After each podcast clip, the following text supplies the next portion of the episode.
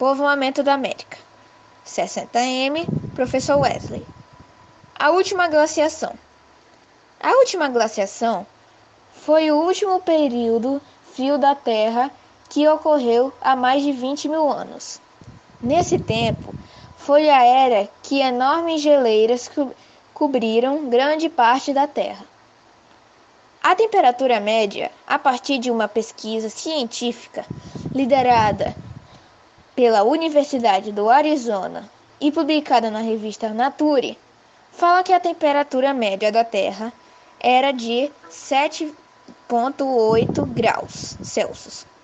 Nessa época, para você ter noção de como era frio, se não basta a temperatura média da Terra no último século XX era de 14 graus Celsius.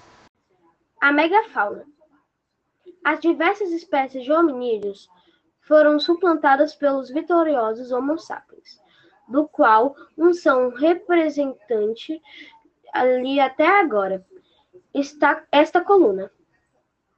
Esta foi também a época do surgimento da megafauna, de grandes mamíferos pré-históricos.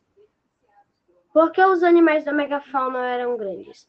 Depois dos dinossauros, ainda surgiram os mamíferos gigantes, que, te, que teriam crescido tanto porque haviam muito espaço e alimento, mas que teriam se extinguido entre o Pleiocene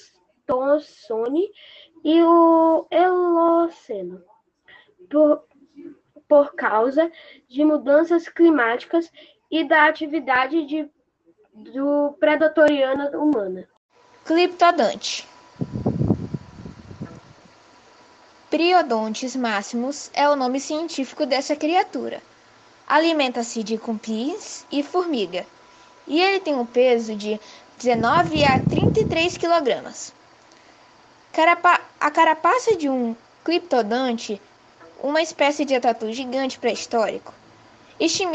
Estima-se que o animal tenha vivido há cerca de 16 mil anos. Tigre dente de sabre.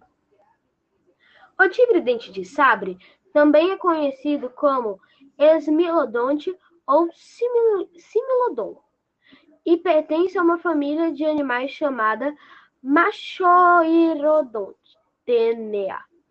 Vivia na América do Sul e chegava a medir mais de 3 metros, pesando aproximadamente 90 qui 900 quilos. Eles caçavam principalmente animais grandes que se movimentavam lentamente. Sua presa mais comum era provavelmente o mastodonte, que se extinguiu aproximadamente na mesma época, e eles também provavelmente caçavam mamutes e bisões. Créditos: Foi feito por João Francisco, Marcos, Gabriel, Lucas Henrique e Gabriela.